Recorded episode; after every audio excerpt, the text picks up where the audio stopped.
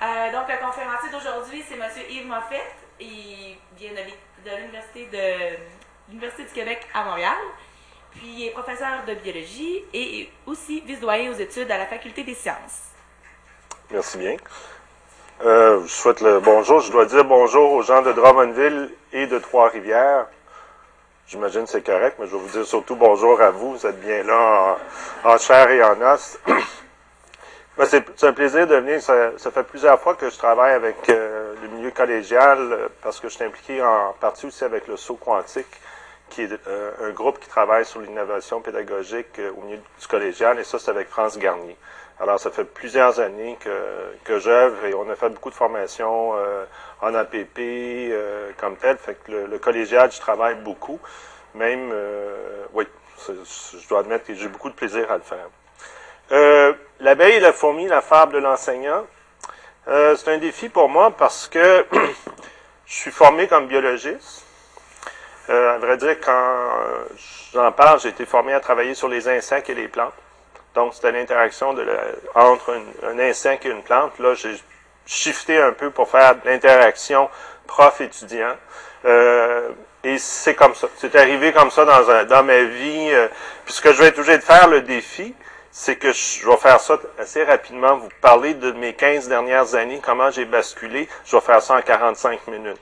Alors, euh, parce qu'il y en a qui, je suis conscient qu'il y en a qui doivent quitter pour une heure pour leur cours. Fait je vais accélérer. Si vous le permettez, à ce moment-là, moi, je vais procéder, puis on gardera les questions à la toute fin mais je, prêche contre la façon de faire parce que si je fais de l'apprentissage, un problème, je devrais interagir avec vous euh, tout le long du processus. Mais compte tenu de l'heure et du temps, euh, alors euh, on va procéder comme ça. Expertise pédagogique. Alors je suis, je suis tombé dedans, mais et c'est comme biologiste, il faut qu'on se pose la question avant tout. Est-ce que les animaux, qu'est-ce qu'on sait des animaux au niveau de leur enseignement? Je ne peux pas me résister. Qu'est-ce que vous savez, vous, des animaux? Est-ce qu'ils enseignent? Est-ce qu'ils enseignent? Oui. oui. Ils montrent l'exemple. Est-ce que c'est enseigner, montrer l'exemple? C'est une façon d'enseigner? OK. Il y en a différentes façons. Alors, moi, j'ai mon collègue qui est en, comportement animal, je dis euh, est-ce que euh, chez les animaux, qu'est-ce qu'on a recensé vraiment en enseignement? Et c'est une revue de, littérature que ces deux personnes-là, Caron et Hauser, ont fait. Et euh, eux, ils définissent l'enseignement comme suit. C'est un individu qui enseigne s'il modifie son comportement seulement en présence d'un observateur naïf. Ça, jusqu'à date, c'est pas si. Et ce, à un coût ou sans bénéfice pour lui-même. C'est-à-dire que si vous regardez les animaux et vous vous replacez dans ce contexte-là, l'animal se doit d'être placé devant un autre de, son, de ses pairs, mais il y a peut-être un coût à faire cette démonstration-là, de lui montrer. C'est ça de l'enseignement, parce qu'il y a un coût, il y a un coût en temps pour nous comme enseignants, euh, et, il y aurait un coût de se mettre en, en peut-être en présence d'un prédateur face à un autre prédateur. Fait qu'il faut considérer ça dans une définition très très stricte de ce qui est enseigné. Alors, ce que eux rapportent, on, considère que le guépard, le chat domestique, et on a toujours l'exemple en tête où euh, la mère, la femelle va aller chercher une proie, la tue pas au complet et va laisser aux jeunes le, plaisir de, l'attraper, de la tuer, de la manipuler euh, comme telle. Et c'est un apprentissage que le jeune fait à ce moment-là que le chaton pourra faire. On pourrait appeler ça de l'apprentissage par projet, à rigueur. Euh, ou apprentissage par proie, quand on est plus du côté biologiste. Mais euh, il y a un coût dans le comportement, donc il y a un changement, un, comportement de changement de la part, euh, évidemment, de, de l'animal, mais il y a un coût, et c'est difficile à démontrer quel serait réellement le coût pour le guépard de faire ce choix-là. Et quand on dit coût, ben, c'est-à-dire que la femelle ne prend pas la proie et la consommera pas, donc il y a un coût à donner sa proie. Pour le chat domestique, mais il y a toujours son bol de purina à côté, donc c'est pas vraiment un problème à ce niveau-là. Euh, le bénéfice réel, ça c'est pas évident. Est-ce qu'on n'a jamais interviewé de jeunes guépards plus tard dans la vie à savoir si c'est les avait aidés dans la chasse euh, par la suite? Par contre, chez le chat, on assume que oui, l'animal est plus apte ou est plus habile à chasser. Pour le chimpanzé, c'est l'autre cas. Eux, ils montrent essentiellement à l'autre comment briser des noix.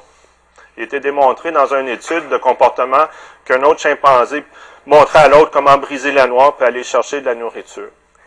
Je vous dirais, là, c'est les trois cas officiellement recensés avec des données. Le reste, il faut faire attention quand on parle de mimer.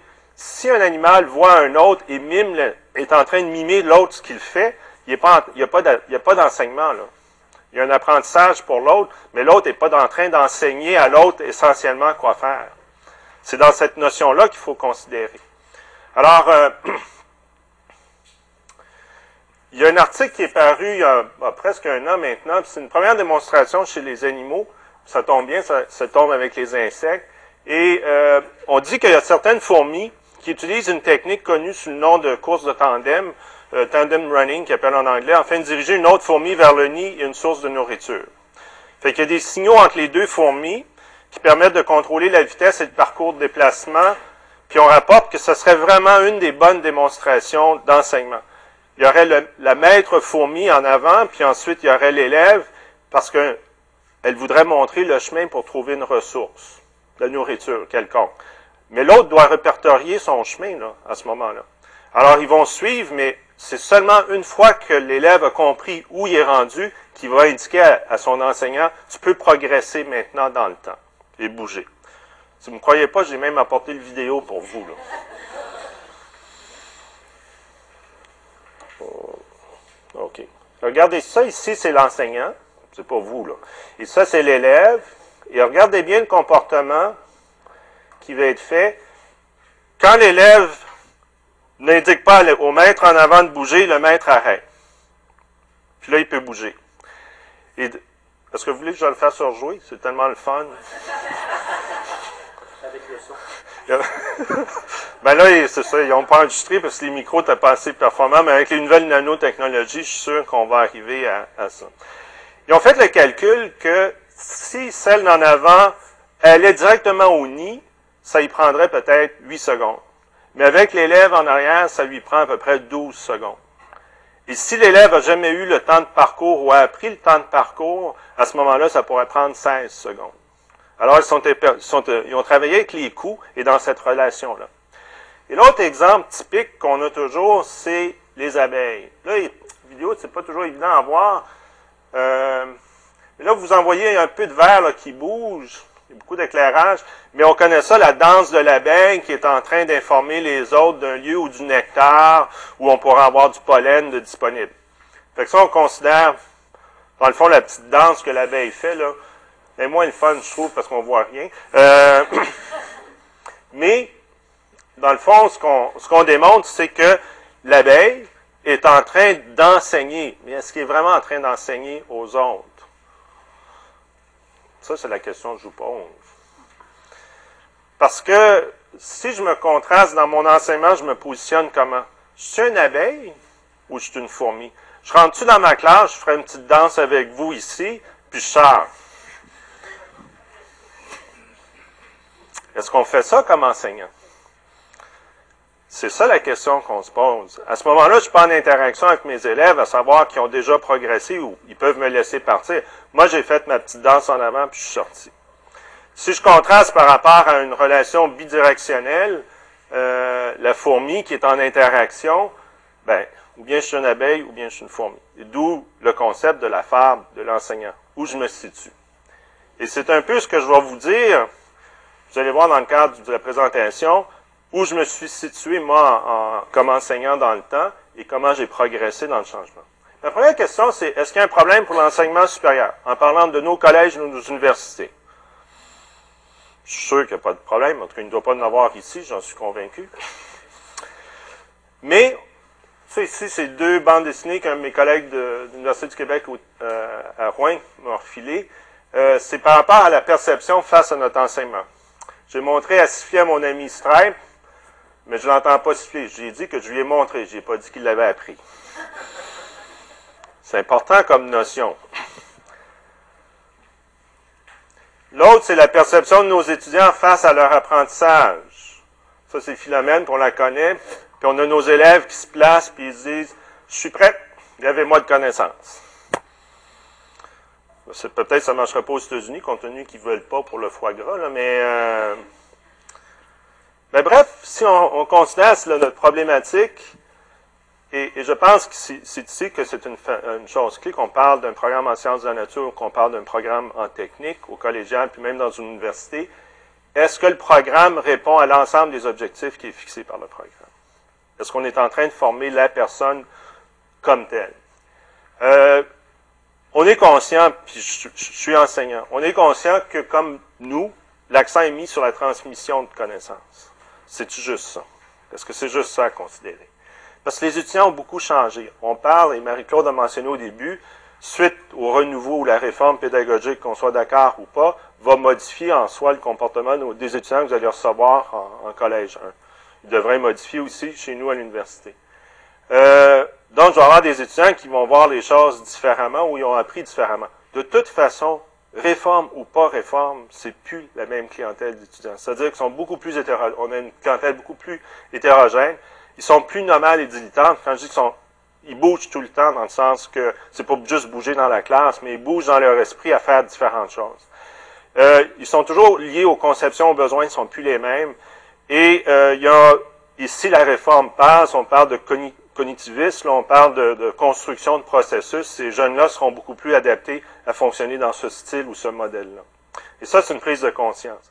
Si on prend l'exemple des sciences, et, vous m'excuserez parce que c'est mon domaine, alors je vais, je, vais, je vais parler beaucoup plus avec les sciences, mais, mais c'est vrai dans toute discipline, il y a une augmentation de connaissances. Donc, on est conscient de ce niveau-là que, ça, que ça apporte. On a aussi ouvert beaucoup plus vers une diversité de champs. Euh, du côté... Euh, vous allez m'en laisser un, hein?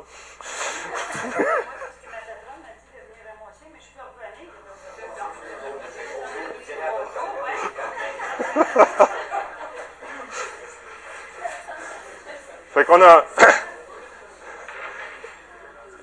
on, a une diversité de champs quand on pense à la biologie, ce qui a été diversifié par rapport au domaine de la biologie il y a 20 ans, il y a 30 ans, c'est énorme.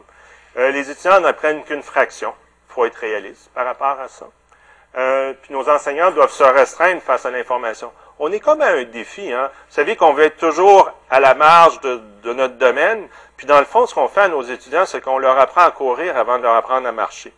Parce qu'on semble oublier des fois de retourner sur certaines de nos bases, mais on veut être tellement à mode, euh, puis on est au, on est au, au pourtour de notre cercle.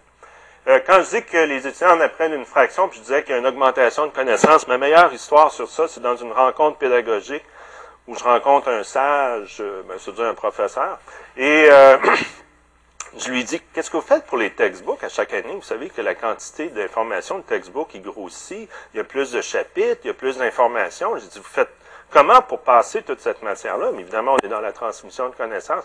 On dit, pas compliqué, je parle plus vite. L'autre chose, c'est faites-vous pas prendre un PowerPoint. Vous transmettez plus d'informations via un, PowerPoint que vous transmettez devant un cours régulier. Beaucoup de profs se rendent pas compte que le temps de passage de l'information via un PowerPoint est beaucoup plus rapide du temps que j'allais écrire au tableau et que j'organisais la pensée.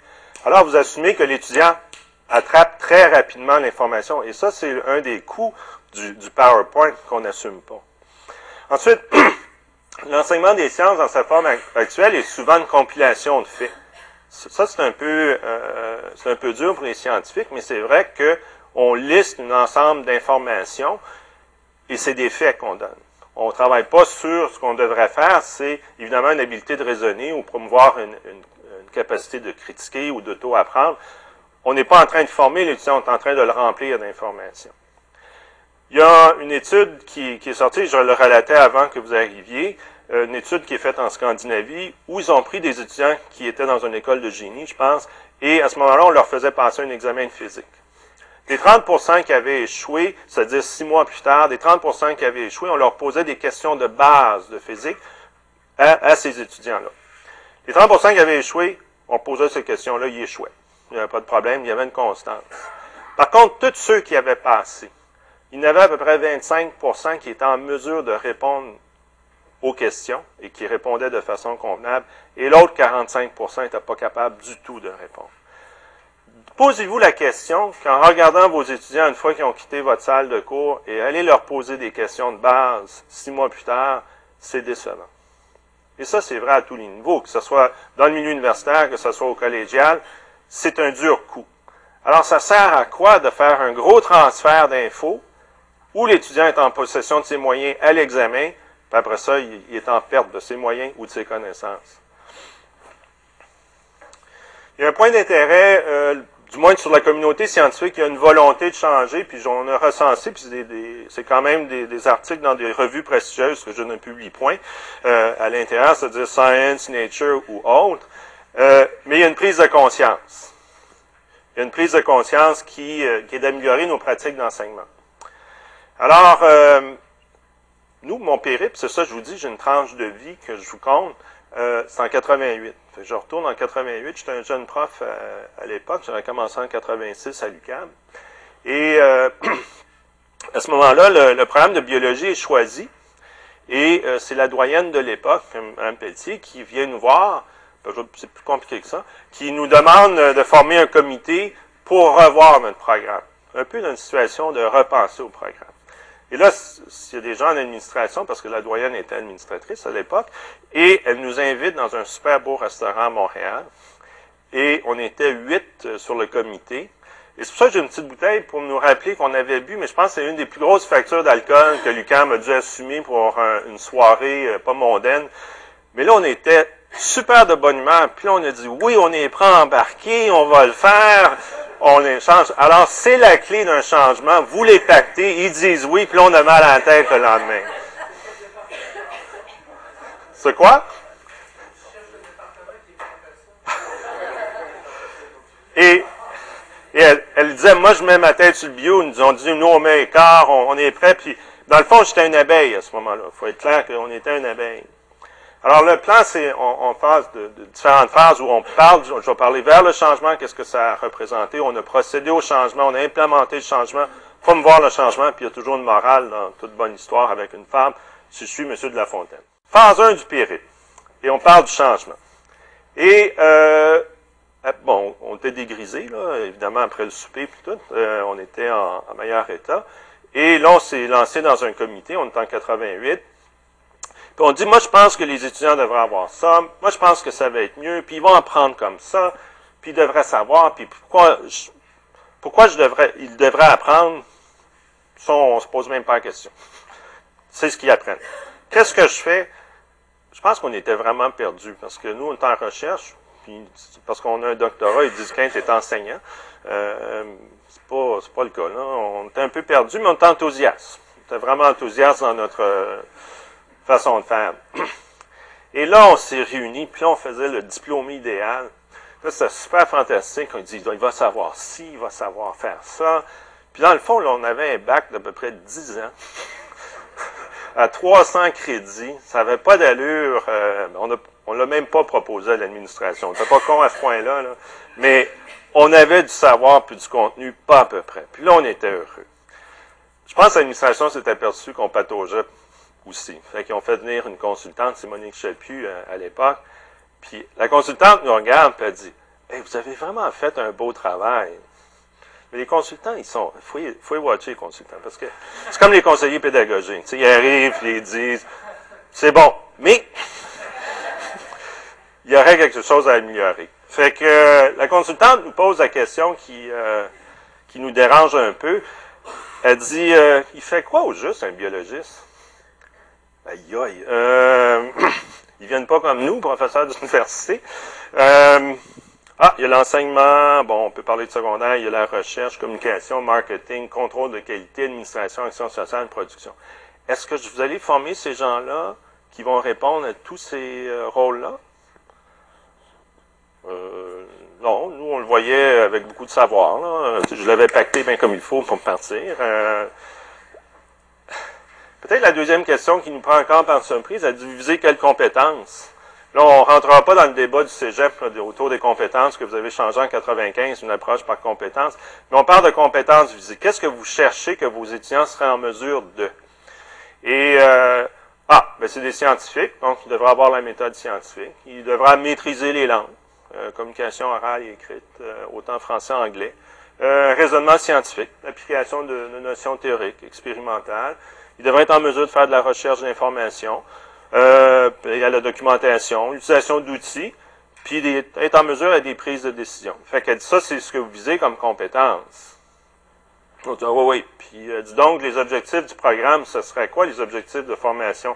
Ben, en tenant compte des compétences qu'on propose, encore là, de l'autonomie. On veut tous que nos étudiants soient autonomes. C'est la première chose qu'on dit. Je sais pas comment on le fait, mais on le dit. Euh, on vise vers le raisonnement scientifique, communication, organisation, gestion de temps, responsabilité scientifique, développement des personnels, implication sociale, développer leur curiosité, avoir un sens éthique. Puis là, on parle aussi d'acquisition de connaissances et de base. Et là, à ce moment-là, on pourrait parler du biologiste qui va de la molécule à l'écosystème ou euh, est spécialisé dans ces options. Mais je pense qu'ici, ce qui est important, c'est de reconnaître des grands objectifs de formation. Et quand on a sorti ça, c'est en 90, quelque chose, euh, si vous allez sur un site, n'importe quel site Internet, vous chercheriez le terme Graduate Attributes. Et on voit que dans les universités australiennes, ils se sont donnés comme objectif de formation, toutes leurs universités devraient posséder ces, ces grands objectifs. Et c'est vrai pour le collégial. C'est vrai pour vos étudiants qui devraient avoir une capacité de raisonnement, qui devraient être en mesure de communiquer, de s'organiser. Ce sont des qualités et des valeurs qu'on veut transmettre à l'étudiant. Et si on est logique, ça, c'est des valeurs qu'on va transmettre qui vont être utiles dans son milieu de travail, autant qu'ils vont être utiles à, performer quand il va rentrer dans le milieu universitaire. Parce que ça va lui donner une forme d'autonomie, pas juste du savoir, une méthodologie de travail, et on semble l'oublier dans notre processus. Alors, euh, pour répondre à nos objectifs, est-ce qu'on devrait modifier notre pédagogie? C'est la question qu'elle nous pose, la consultante, toujours très gentille. Elle dit, ah, je vais vous donner un crash course en éducation. Correct. On parle du modèle d'éducation de l'empreinte, écouter et redire, du conditionnement, effectuer et reproduire, et euh, troisième point, constructivisme interactif, qui veut dire percevoir et comprendre. Ah, percevoir, comprendre, euh, mais on réinventait pas la roue, on était à peu près au même niveau que le personnage qui est sur ma diapositive ici face à l'éducation. Euh, on, on tient trois. Alors, euh, elle parle de ce moment-là, elle dit, on parle d'apprentissage actif. Ah, OK. Alors, si on contraste un apprentissage actif, c'est-à-dire mettre l'étudiant dans une position d'apprentissage, on va parler d'acquisition de connaissances. On ne parle pas de transmission de connaissances. Euh, on voudrait plus que l'étudiant soit en mesure de faire une intégration de discipline, d'osciller entre la théorie et l'application. Et ça, c'est clé.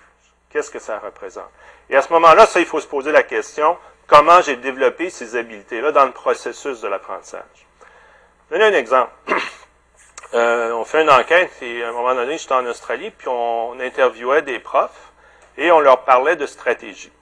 Alors, on leur disait, qu'est-ce qui est votre stratégie d'enseignement et quelle est la stratégie d'apprentissage, pas d'apprentissage, mais d'apprendre, dans le fond, que vous développez chez les étudiants. Les profs disent, ben moi, pour ma stratégie euh, d'enseignement, je fais un PowerPoint. C'est comme ça que je présente le contenu. Et alors, qu'est-ce que vous avez développé en soi pour que les étudiants apprennent? Je fais un PowerPoint. Beaucoup de profs ne font pas la différence entre apprendre et enseigner. Il y a une différence ici. Comment je développe l'apprentissage du jeune, c'est une autre chose que d'enseigner. Parce que pensez-y, quand vous présentez une heure de prestation devant votre groupe, vous avez mis deux, trois ou quatre, cinq heures d'apprentissage pour arriver à transmettre cette information-là. Et quand l'étudiant est assis devant vous pendant l'heure, vous assumez qu'il fait de l'apprentissage. Mais s'il apprend dans l'heure ce que vous avez fait en quatre heures, il est bon en maudit. Et ça, c'est une réflexion qu'on fait peu souvent, que tout l'effort qu'on a, qu'on a mis pour arriver à comprendre notre matière, on assume que dans l'heure qu'on donne notre prestation, c'est compris. Et ce que l'étudiant fait, il a son PowerPoint, mémorise l'information, puis on dit il a compris. Ben, c'est un problème qu'on a face à nos enseignements. Et c'est une réflexion qu'on doit faire. Et on s'est tourné vers, à ce moment-là, l'apprentissage par problème. L'apprentissage par problème, oui, on en entend parler. Je vais apporter un petit C'est-à-dire, c'est écrit ici, euh, s'il y en a un qui veut le voir, il y a un petit livre qui fait une différence entre apprentissage, problème et étude de cas. C'est écrit par une prof de l'Université Laval, euh, Louise Gilbert, et une conseillère pédagogique euh, du Cégep de Sainte-Foy, qui est Lise Wallen. D'ailleurs, Sainte-Foy a un site sur l'apprentissage par problème. Où ça retient beaucoup plus l'attention, apprentissage par problème, c'est les facultés de médecine. Et on a souvent entendu parler, c'est à Sherbrooke, euh, en médecine, qui ont démarré leur processus apprentissage par problème. Excusez. Apprentissage par problème, dans le fond, a démarré en soi au Canada à McMaster dans les années 70. Donc, c'est vraiment une, technique qui s'est faite depuis longtemps. C'est pas quelque chose qui est sorti du sac. Euh, c'est depuis 70. Et les Américains disent que c'est fait bien avant 70. Ils l'avaient inventé avec Dewey euh, dans les années 20 et 30. Fait qu'on connaît les Américains, ils ont toujours la, la vouloir. Mais ils l'ont pas développé vraiment de façon concrète. Et il y a eu deux pôles dans les années fin 60-70 sur l'apprentissage par problème. McMaster en Ontario et Maastricht en Hollande, qui ont vraiment développé au niveau de la médecine. Ça a, ça a répondu à un besoin. Et ça s'est répandu un peu partout. Là. Il y a des congrès annuellement d'apprentissage par problème de toutes sortes de disciplines. Euh, j'ai été chanceux, le dernier était au Pérou, euh, c'était au mois de juillet. C'est 500 profs d'un peu partout et, je dirais de tous les niveaux qui viennent pour présenter leurs approches en apprentissage par problème. Et si je contraste l'apprentissage par problème avec, dans le fond, euh, l'APP, je fais l'APP et l'apprentissage traditionnel, si vous regardez, en début, je présente l'information, l'étudiant apprend et il y a une résolution que je pourrais concevoir à l'examen. Si je regarde ce modèle-là APP, au début, j'ai un problème et le problème, lui, présente, il y a une identification de l'information. L'étudiant prend conscience de ce qu'il sait et ce qu'il ne sait pas, parce que je le laisse dans son apprentissage actif. Ce qu'il ne sait pas, il doit essayer d'aller le comprendre et ensuite de remettre en application par rapport au problème qui a été présenté et c'est circulaire. Important, et ça c'est un point que je veux souligner avec vous, Apprentissage par problème ne veut pas dire résoudre des problèmes.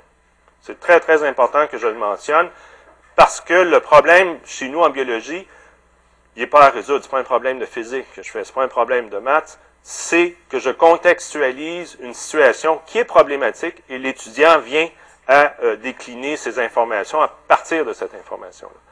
Et c'est pour ça que ça s'apprête à plusieurs disciplines. Si je suis dans le domaine du nursing, j'ai une situation de cas, je regarde, et l'étudiant ou l'étudiante, à ce moment-là, ce qu'elle va faire, c'est qu'elle doit prendre conscience ce qu'elle sait et ce qu'elle ne sait pas.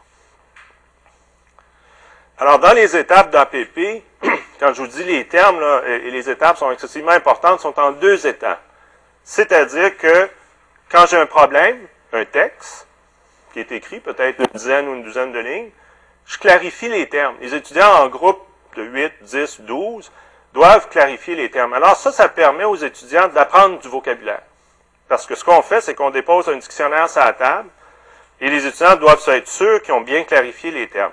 Dans la deuxième étape, ils font une définition de la situation ou du problème, c'est-à-dire qu'ils essaient de comprendre c'est quoi l'enjeu global. Et ensuite, j'arrive à une formulation d'hypothèse et d'explication du phénomène euh, dans lequel je considère. On en fait plein d'hypothèses. Je fais du brainstorming avec eux. On va commencer à faire le ménage. Donc, on, va faire une organisation des hypothèses formulées. Qu'est-ce qu'on retient? Et à partir de nos hypothèses, ou à partir du brainstorming, quels seraient, dans le fond, les objectifs d'apprentissage qu'on devrait mieux connaître, mieux apprendre pour arriver, justement, à comprendre la situation? Une fois que j'ai établi mes objectifs d'apprentissage avec les étudiants, ce qui arrive, c'est que l'on leur demande de faire une étude individuelle. Et ça, c'est la section 2 et là, ils sont ils sont pas par groupe, ils sont seuls. Et à ce moment-là, nous, on va leur donner des lectures où ils devront aller chercher ces lectures à la bibliothèque. Mais une attente, et vous allez voir dans le programme, pour nous, il y a une attente de 10 à 15 heures par semaine de lecture pour chacun des problèmes. On a un modèle qu'on a travaillé à Bois de Boulogne. C'est pas 10-15 heures, c'est une heure, deux heures de lecture. On peut changer, si le modèle est variable, qu'on soit au milieu du collégial ou qu'on soit au milieu universitaire. Et c'est ça qui est important, c'est que le modèle que je vous présente, c'est quelque chose qu'on trouve beaucoup plus à l'université, en médecine et chez nous, mais il y a d'autres modèles qui existent à travers le monde. Une fois qu'ils ont complété leur étude individuelle, les étudiants sont rappelés à faire une synthèse et à valider l'information.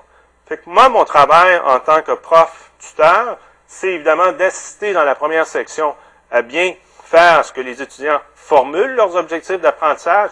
Faites-vous pas prendre, on les a déjà écrits, nos, objectifs d'apprentissage. Fait qu'on les amène vers cette dimension-là. Ils sont pas laissés là seuls. C'est ultra encadré. C'est plus encadré que du traditionnel. Et c'est là que les gens se surprennent, qu'on les laisse pas aller où ils veulent. On les ramène sur une thématique et avec des objectifs bien précis. Et quand on, on les revoit en groupe, je valide avec eux leur lecture. Et c'est là que c'est intéressant qu'on peut voir qu'il y a des jeunes qui me disent Ouais, mais dans tel livre, il disait ça, puis dans l'autre. Ah, c'est gris, hein? Qu'est-ce qu'on choisit? Et c'est là qu'on les guide et qu'on valide l'information. Fait que c'est ultra encadré et c'est pas. Il y avait des profs chez nous quand on avait démarré le programme, disaient bah oui, c'est une gang de, de pétés, là, ils se tiennent par la main puis ils disent n'importe quoi. C'est pas c'était pas le cas avec nos étudiants. Et nous, ça nous revient parce que ça touche à la méthode scientifique. Alors, ce que je fais, c'est que je développe chez l'étudiant en APP, par rapport à la méthode scientifique, j'ai un problème ou une observation, je crée des hypothèses, comme dans la méthode scientifique, je vais chercher évidemment des j'établis des objectifs d'apprentissage, je fais un protocole expérimental, je vais chercher l'information, les lectures, je valide et je peux continuer. Ce que j'ai fait là, c'est que mes étudiants c'est automatique. Ils se voient dans une nouvelle situation, bang, ils travaillent toujours dans cet ordre-là. Donc, ils sont pas mal pris s'ils sont devant une situation de l'inconnu, parce qu'il y a une méthodologie de travail. Ce que je sais, ce que je sais pas, où je devrais agir, etc. Fait que la méthode scientifique, c'est une méthode de travail qui est très euh, formatrice, et nos étudiants en font 120 problèmes sur trois ans. Je peux te dire qu'ils l'ont assez vite, puis ils ont une confiance en eux à dire Ah, moi, j'ai pas vu ça dans mes cours. Jamais ils vont dire ça j'ai vu ça, je pense que je sais où je peux aller chercher cette information-là. Et ça, il faut être réel par rapport à ça, parce qu'on ne pourra pas tout leur inculquer leur savoir. Fait évidemment, on a fait notre choix à PP, et là, on se rend compte qu'on doit changer. Là, on est comme, oh mon Dieu, il faut changer, il faut penser à nos affaires. Et c'est là que la bataille pogne. Parce que comprendre qu'on peut changer de pédagogie, c'est une chose. Mais tout changer mes cours, restructurer, là, ça, ça passe pas. Euh, fait qu'on regarde, on dit on a les cours, on a le curriculum. Euh, qu'est-ce est-ce qu'ils vont être intéressés, les étudiants? Est-ce qu'ils vont apprendre assez? Euh, on n'a jamais fait ça. Pourquoi ils vont apprendre? Puis pourquoi apprendre ces nouvelles habiletés-là? Pourquoi ils vont apprendre une façon de travailler? On a une façon de travailler, nous autres. Mais on laisse qu'on leur inculque ça. Est-ce qu'on leur passe cette information-là? Puis nous autres, là, on se disait, ça marchera jamais, ça ne fonctionnera pas. Là, on avait peur. Et là, on était avec d'autres profs, on allait faire de la formation à Sherbrooke. Puis là, c'est fantastique parce que les gens de Sherbrooke nous montraient par leur formation comment ça fonctionne. C'est une formation de trois jours et demi, quatre jours. Puis là, on venait au département, puis les autres profs chez nous disaient Ça marche en médecine, mais nous autres, on a des étudiants en biologie, c'est pas aussi fort. Fait que là, là, tu leur disais C'est parce qu'on a juste des deux de pique chez nous que ça marchera pas? Ben, c'est pas ça que je veux dire, mais tu sais, c'est des médecins, c'est fort, c'est intelligent, ça peut marcher de même. Et ça, c'est vraiment dur comme argument de ne pas le faire en disant on fonctionne avec des comptes. Ben, mais là, je ne dis pas c'est qui, là. Fait que, niveau, on est confronté à euh, refaire tous les objectifs d'apprentissage du programme. il faut repenser une séquence logique de la façon de faire. Parce que ce que je dois vous dire, c'est qu'on ne changeait pas juste un cours, on changeait tout le programme. Et là, ça, c'est dérangeant. C'était plus, il n'y a plus de cours. Là, tu avais le prof qui disait Oui, mais j'ai toujours enseigné l'entomologie, moi, ça fait 20 ans. Est-ce qu'on va donner mon cours d'entomologie? Non. Ah, moi, je suis pas pour le changement, là. Je pense pas que ça pourrait marcher. Pourquoi ça ne marchera pas? Ben, je ne donnerai pas mon cours d'entomologie. On reste avec des vieilles euh, ou des vieux principes qui, des fois, ça fait difficile à changer. Et, c'est là que la bataille a, vraiment euh, été difficile. Et c'est là que ça nous a pris du temps à restructurer, à repenser notre programme. Parce qu'on n'avait jamais euh, eu à travailler avec ça. On, s'est retrouvé avec à repenser nos objectifs, comment structurer, d'avoir vraiment une séquence. Dans le milieu universitaire, je pense que quand on pose la question à certains profs, pourquoi tu, donnes ton cours en deuxième année plutôt que, que tu pourrais le donner en troisième? Oui, il donné à l'horaire, là, il est en deuxième. Et, et, dans le fond, le point que je veux faire, c'est regarder tous vos séquences d'apprentissage dans le temps. Est-ce que le cours qui vient au troisième semestre est vraiment placé de façon idéale à ce moment-là dans l'apprentissage du jeune. Est-ce que c'est là qu'on donne le cours 2 de bio ou le premier cours de bio?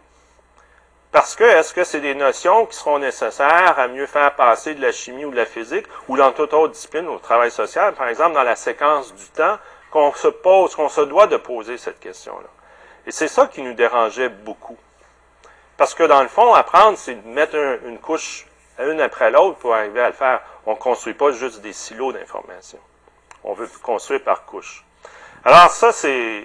Il fallait considérer évidemment la vue de tous, dans le nouveau curriculum. Et je peux vous le dire, on a passé au vote euh, en assemblée départementale, ça a passé pas ça 60% Et ils ont dit, OK, vous pouvez le faire, mais en expérimental. Pas tout le programme tout de suite. Alors, il a fallu penser qu'est-ce qui serait la semaine type de l'étudiant. Semaine type de l'étudiant, regardez ça, ça c'est nous. Les étudiants qui arrivent du cégep, qui regardent leur horaire, c'est étudiant temps plein. Un tutorat de 3 heures le lundi, un autre tutorat le jeudi, puis une journée de laboratoire toute la journée le mercredi. Et l'étudiant est à temps plein. Première chose qu'ils disent, je vais pouvoir aller travailler. Là, on leur dit, non, non, non, non, ça c'est du temps là, en gris, là, c'est du temps pour tes lectures, pour que tu fasses ton apprentissage. Hein? J'ai jamais fait ça. Oui, on, je vais aller travailler. Et là, on a des étudiants de troisième qui avertissent les étudiants de première quand ils arrivent. Tu t'énerves pas, là, prends pas plus que 10 heures par semaine si es pour travailler à l'extérieur parce que tu n'arriveras pas. Le labo, toute une journée, on avait des labos de trois heures, puis moi j'aime beaucoup cette histoire-là dans la première année d'implantation. Les étudiants me disent Hey Yves, euh, coudon, moi, dans un laboratoire d'une journée, là, je trouve ça long. Ah oui. Tu sais, les autres laboratoires avant, c'était de trois heures. Tu sais, c'était des petits blocs, ça marchait bien. Puis là, nous, quand on avait fait le changement, on dit ben, c'est génial, on va faire une expérience plus complexe, ça va être plus euh, détaillé. Puis les étudiants revenaient à charge. Non, non, non, non. Pas, six heures de temps, c'est bien trop. Là. Puis là, je regarde, puis je dis, vous savez, quand vous viendrez pour une lettre de référence, puis vous allez vouloir aller travailler pour euh, Merck Frost, je vais indiquer dans la lettre que vous travaillez que le matin ou l'après-midi. Et qu'il est impossible pour vous de faire une journée complète. Et ils regardent et disent, ah, OK, on pourrait peut-être considérer les lampes la journée. Mais c'est dans le fond, l'exemple que je donne, c'est de montrer jusqu'à quel point on s'éloigne nous, même dans notre structure, on s'éloigne de la réalité du quotidien et aussi de leur faire vivre le quotidien dans leur milieu d'apprentissage. Si on avait toujours fait des laboratoires de trois heures, c'est la façon qu'on fonctionnait. Fait là, il fallait réorganiser les deux premières années. Et vous voyez ici, c'est des blocs. Fait à ce moment-là, on change les noms de cours et ça marche par semaine. Fait que les gens qui faisaient qui font diversité végétale, c'est réparti sur sept semaines dans le semestre. Les étudiants ne font que diversité végétale, mais là, il fallait regrouper le cours de morphologie, de physiologie, d'écologie pour en faire un tout. Alors, ça a demandé de repenser toute la séquence d'apprentissage. Et dans la première année, nous, c'est les 60 crédits. Tous les étudiants vont en faire ça. Mais l'idée, c'est je le fais au macroscopique dans un premier temps, puis le microscopique et le physiologique dans un deuxième temps, pour leur donner les bases de savoir. Donc, il fallait tout repenser notre façon de faire et structurer. Donc, on n'a pas de cours à gauche et à droite, c'est la table d'hôtes. C'est pas un menu cafétéria, le, c'est pas un choix, c'est une table d'hôtes, puis c'est ce qu'ils ont comme euh, information. Ils peuvent choisir en troisième année l'écologie, la biologie moléculaire, la toxicologie. Puis là, on leur fait rentrer plus de méthodes, plus d'apprentissage par projet. Il y en a qui vont sur le terrain, il y en a qui font des laboratoires, et on, développe d'autres habiletés. Fait ça, c'était évidemment euh, d'arriver à construire et à repenser le programme. Et euh, évidemment, il faut penser que tous les problèmes doivent être écrits. On devait tout faire le programme avant qu'il démarre. C'était pas mal de job avant ça mais c'était nécessaire pour bien comprendre la séquence logique. Fait que dans le, le périple, c'était d'implanter le changement. Puis là, ça m'est revenu, là. Je sais pas pourquoi, mais euh, moi, j'ai jamais fait ça. Fait que, euh, est-ce que ça va fonctionner? Euh, est-ce qu'ils vont apprendre? Est-ce qu'ils vont aimer? Puis c'était vraiment beaucoup de travail qu'on avait fait en amont. Puis là, on l'implantait, le changement. On était anxieux puis nerveux. Puis c'était en, 80, en 96 qu'on a fait ce premier changement. Mais qu'est-ce que ça voulait dire à ce moment-là qu'il fallait être dans la tête de, tous et chacun? Pour les étudiants, c'était de modifier leur conception d'apprentissage, donner un sens à une situation qu'ils ne possèdent pas forcément au départ, construire sur ces représentations et connaissances antérieures. Qu'est-ce que ça veut dire, ça? Ils en savent des choses, les jeunes, quand ils arrivent. Ils ont fait jusqu'à leur secondaire 5, ils ont fait 11 ans de scolarité, ils savent certaines choses. Quand ils arrivent à l'université, ils ont aussi 13 ans de, de scolarité. Donc, il faut utiliser leurs connaissances antérieures et évidemment transférer leurs connaissances dans différents mondes. Donc, développer la mécanition ou les, stratégies, mais on est conscient que les étudiants basculent, il y a un changement. Pour le prof, qu'est-ce que ça veut dire? Ben, si c'est centré, euh, son apprentissage, c'est de planifier, animer, encadrer, évaluer en vue de l'intégration des transferts. Et ça veut dire qu'on doit écouter et observer comment les étudiants travaillent, puis organiser la médiation d'une stratégie d'apprentissage efficiente. Qu'est-ce que ça veut dire? Dans le fond, je suis devenu beaucoup plus un agent de changement qu'un transmetteur de connaissances à veiller à ce que l'apprentissage se fait. et je le guide. Je suis un coach. Alors, départ en 96, et, là, c'est le fun. Ce qu'on fait à ce moment-là avec eux, compte tenu qu'on leur change le processus, on les amène sur le terrain trois jours et demi à Saint-Michel-des-Saints et on leur dit, vous êtes des biologistes. Et là, on leur dit autour du lac, en haut, c'est une vidéo, hein, c'est, pas vrai, c'est pas une vidéo parce qu'ils bougent pas. Euh, mais c'est, vous avez pensé que c'est des étudiants là, qui arrivent qui sont complètement comme ça. Puis là, là, on leur dit, vous êtes responsable d'estimer toute la biodiversité de l'environnement. Là, ils te regardent et disent, et où la liste des choses que j'ai à faire? Non, non, je dis, vous le déterminez vous autres. Alors là, on leur fait tout le jeu du changement, on leur fait basculer dans le fond qu'ils vont apprendre autrement. Puis dans le fond, c'est une ouverture pour certains qui n'ont jamais vu la forêt, qui la découvrent. Mais moi, je, change, en, ce moment-là, je change mon rôle d'enseignant. Et, sur le terrain, je deviens évidemment une personne qui leur montre les choses de façon haute. Pourquoi c'est important? Il y a même un programme aux États-Unis. Eux, la dame leur faisait faire une cérémonie d'enterrement de l'ancienne méthode à la nouvelle méthode.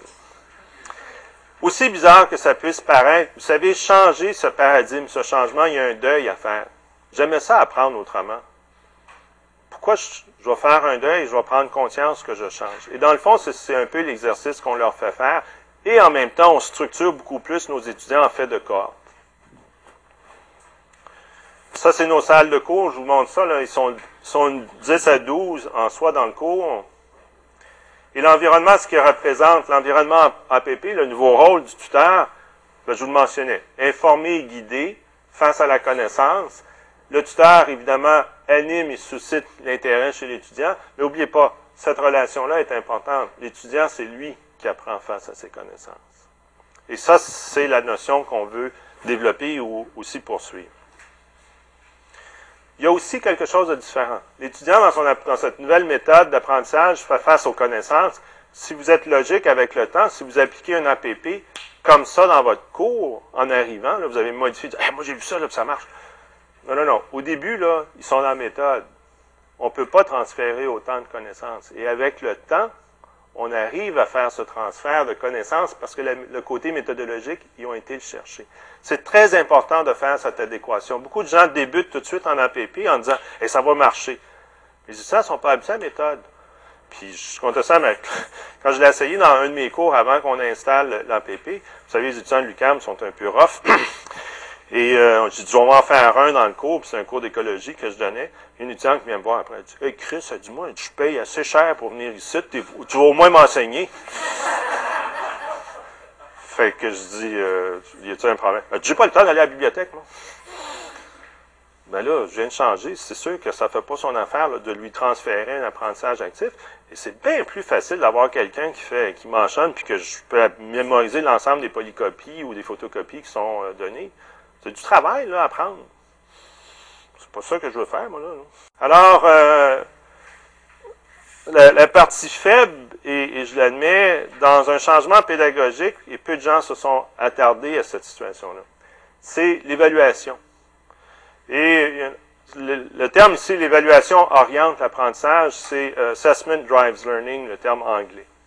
C'est que si je procède à changer au niveau pédagogique, toute cette façon de faire, j'ai changé en soi certains contenus. Mais si je donne les mêmes examens, puis j'évalue de la même façon, qu'on reste à la bonne vieille méthode, ça ne sert à rien de changer. Mais ça, on a de la misère à le faire.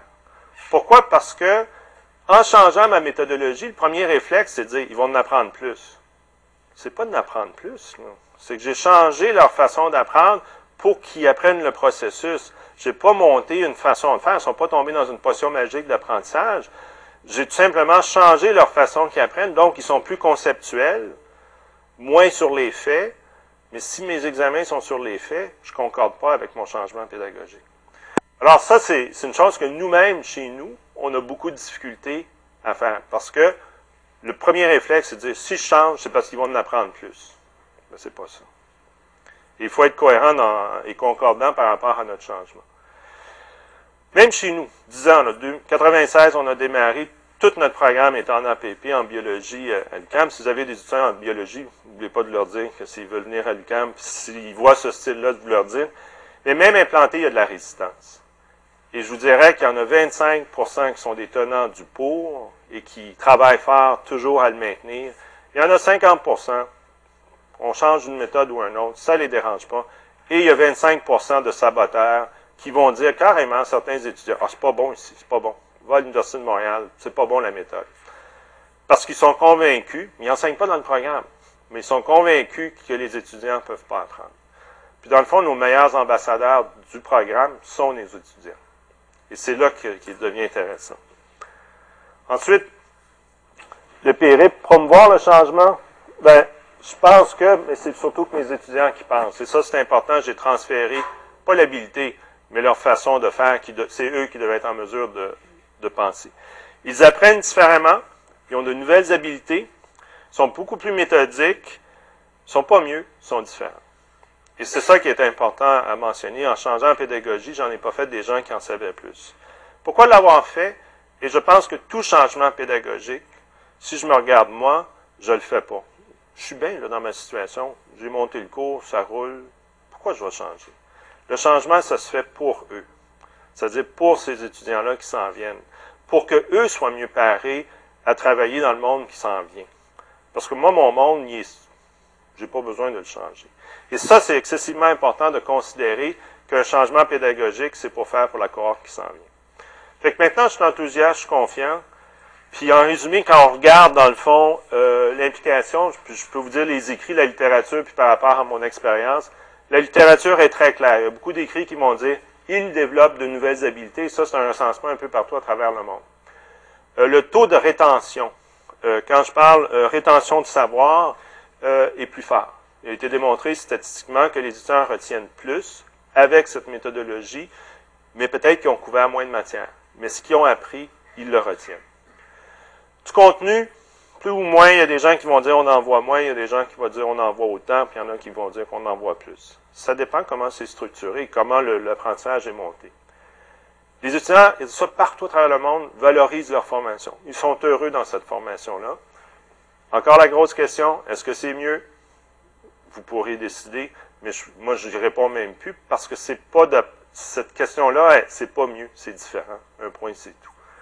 L'autre chose, par rapport à l'expérience, on était inquiet à savoir si les étudiants approuveraient. Oui, ils approuvent.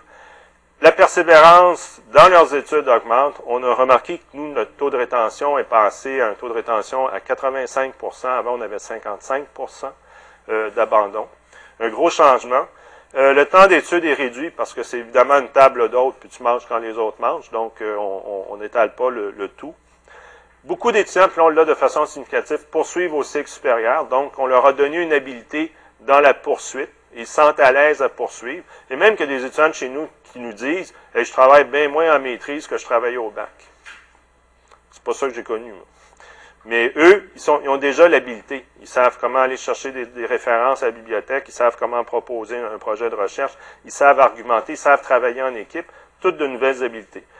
En fait de gestion de programme, pour l'avoir fait sur presque cinq ans, ça va bien, une fois que le programme est monté. Et je pense que Denise Barbeau, à, à la conférence de juin, disait, dans le fond, les étudiants vont apprécier toutes sortes de formes de pédagogie, en autant que le cours ou le programme est bien préparé. C'est ça la, base. C'est-à-dire que quand je regarde le programme d'APP, c'était un programme qui est conçu de A à Z et que tout dans son ensemble, ça s'imbrique. D'ailleurs, euh, je dis toujours que quand on est en APP, on est devenu des manipulateurs de, gens parce qu'on les manipule à penser qu'ils sont en train de faire ça par eux-mêmes. Mais nous, on a tout planifié quand on arrive euh, à tel moment. Le point aussi, évidemment, les enseignants pour ou contre. Il y en a qui sont très chauds, il y en a qui détestent. C'est normal parce que c'est profond à enseigner, parce que c'est dans nos valeurs. Mais le point que j'apporte, et ça c'est excessivement important, c'est de concevoir qu'on n'applique pas une recette. C'est-à-dire qu'on applique des principes pédagogiques. Qu'on fasse l'apprentissage par problème, l'apprentissage par projet.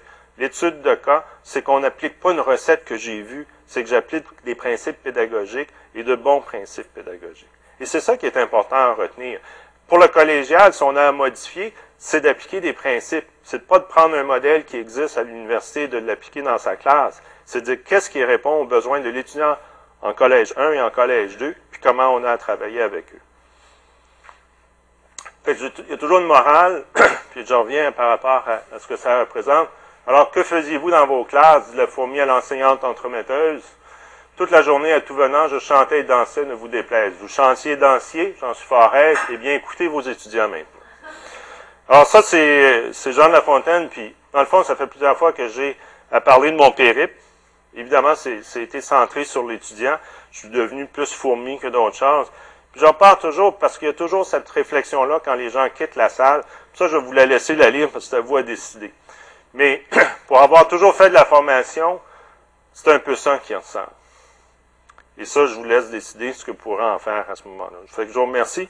Je l'ai fait dans l'heure. Question. C'est là que ça devient intéressant.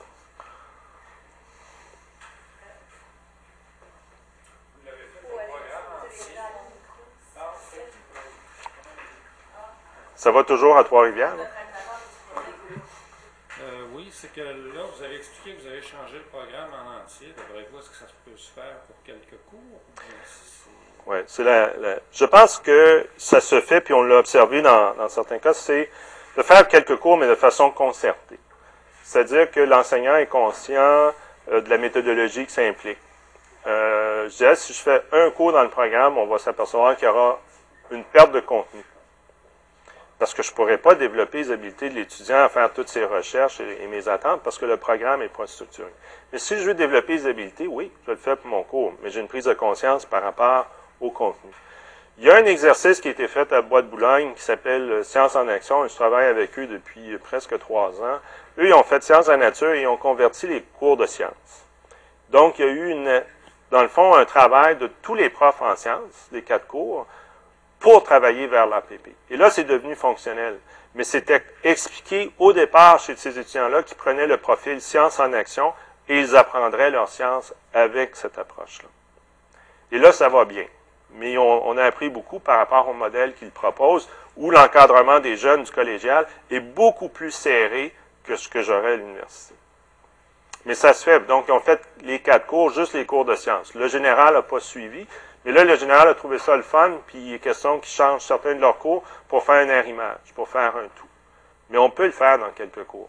Mais il faut juste faire très, très attention aussi, parce que si ça marche mal, c'est un, un outil que les collègues vont dire, je l'avais dit que ça ne marchait pas, là. C'est assez clair, ça n'a pas marché dans ta classe. Fait qu'il faut faire attention en faisant le changement, mais ça se fait.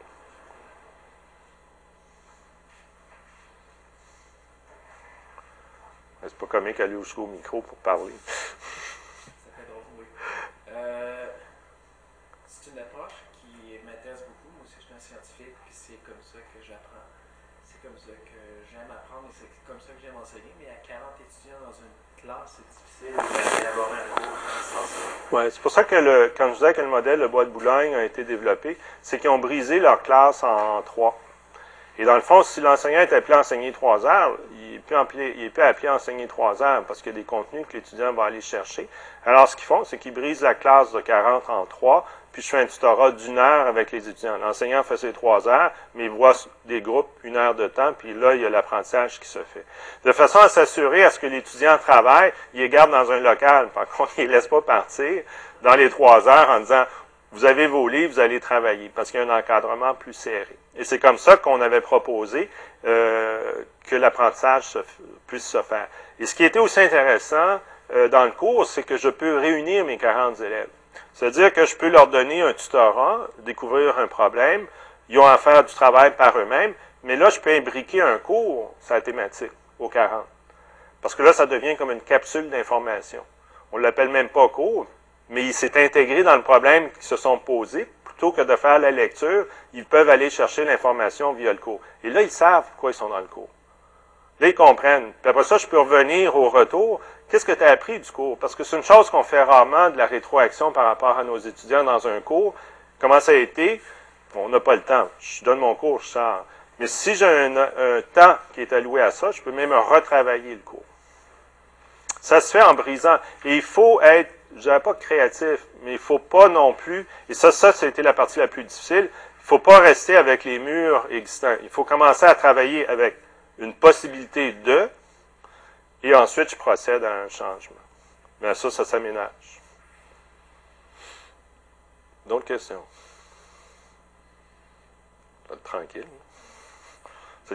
Ça doit être le chocolat du gâteau qui est en train de vous frapper. peut-être une question, mais je vais placer à quoi, je vais crier assez fort.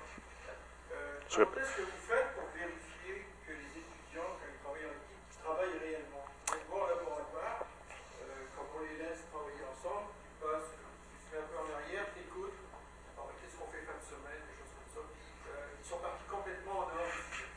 Bon. Dans le cadre de l'activité qu'on fait, la question, c'est de savoir comment on peut veiller à ce que nos étudiants travaillent en équipe. Il faut dire que nous, si je disais que le- l'enseignant s'assoit avec eux à une table, donc je ne sors pas et là, je peux tout de suite leur dire, non, non, non, vous avez une heure, il y a les objectifs et c'est ce qu'il faut compléter. Les étudiants vont apprendre, euh, je vais vous donner un exemple. Les étudiants, par exemple, partent dans le premier temps, puis ils font pas leur lecture, puis ils reviennent. Bon exemple. Premier réflexe, il y a un de nos enseignants qui avait fait, c'est tout de suite aller au tableau, puis là, il est allé donner son cours, puis il a tout expliqué. Les étudiants revenaient à chaque fois. Vous faites les lectures? Oh non. Ils repartaient en avant. Là, on a dit à l'enseignant, parce qu'on l'avait pris en vidéo, on a dit, si tu fais ça, ils ne feront pas leur lecture. Fait que là, la consigne, puis les enseignants le font, puis ça marche très bien. Ah, vous ne l'avez pas fait? Ah, c'est dommage. C'est à l'examen. En tout cas, on va, vous verrez. Ils regardent. Il n'y a rien. Mais non, si vous étiez responsable. Ah. OK, on passait à un autre. Ils l'apprennent une fois. Ils le comprennent assez vite que je ne reviendrai pas.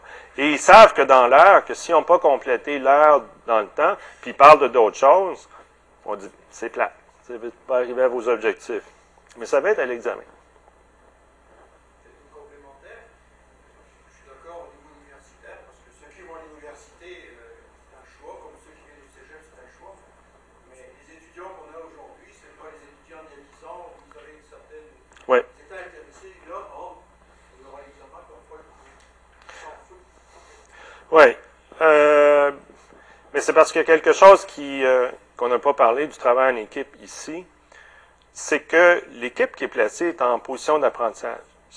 Et il y a une pression à l'intérieur des autres étudiants sur l'apprentissage. C'est pas juste l'enseignant. Et là, nous autres, on le voit, ils vont dire, écoute, si toi tu veux pas apprendre des bacs, là, sors, va-t'en ailleurs. Nous, comme équipe, si on fait pas le travail, on va être pénalisé. Alors, il y a une double pression. Il y a, il y a une pression des pairs. Et quand vous travaillez avec la pression des pairs de je m'en foutisse, ça passe un petit peu moins bien. Et une des choses qu'on fait, c'est évidemment structurer qu'il y a une dépendance de l'équipe qui s'entraîne.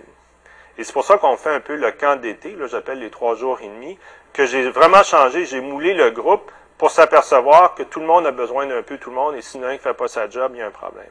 Je ne dis pas que la chicane ne se fait pas dans, dans l'équipe. À un moment donné, la tension monte, et ils apprennent à gérer ça. On leur laisse tout un semestre, parce qu'il y a tout des- de la réflexion sur le travail d'équipe.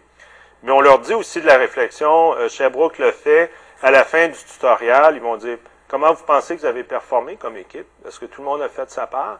Et dans l'évaluation, pour nous, il y a trois composantes. Le savoir, qui est un examen théorique qui est laissé à ch- chacun doit passer. Le savoir-faire, qui est en laboratoire, qui sont des évaluations de laboratoire. Et 20% de la note est du savoir-être. Et ça, c'est le tuteur et les autres enseignants et les autres étudiants qui évaluent la personne sur un 20 donc, euh, ça a-tu bien contribué au groupe? Arrivais-tu en retard? C'est des, choses de vie. Et en travaillant en France, euh, un de mes amis euh, a parti un programme, ils font leur insertion de, en fait de séminaire. Et eux, au départ, ils commencent puis ils disent on a une réunion à 8 heures. Puis là, tu as les étudiants qui arrivent à 8 h et 5, qui arrivent un petit peu plus tard. Ces gens-là sont renvoyés ailleurs. Puis là, ils leur parlent. Si vous ne les tenez pas, vous, les règlements, c'est les choses suivantes. Vous serez dans l'industrie, vous ne respectez pas les horaires, c'est les choses. Là, vous n'aurez pas cette information. Restez dehors. Et là, il tu devrais voir la prochaine réunion, ça rentre un petit peu plus à l'air. Parce qu'ils se font mettre de côté. Et si on n'impose pas, c'est bête à dire, oui, de l'apprentissage actif, mais il faut leur donner des méthodes de travail. Et avant d'arriver à ça, il faut aussi les discipliner par rapport à ça.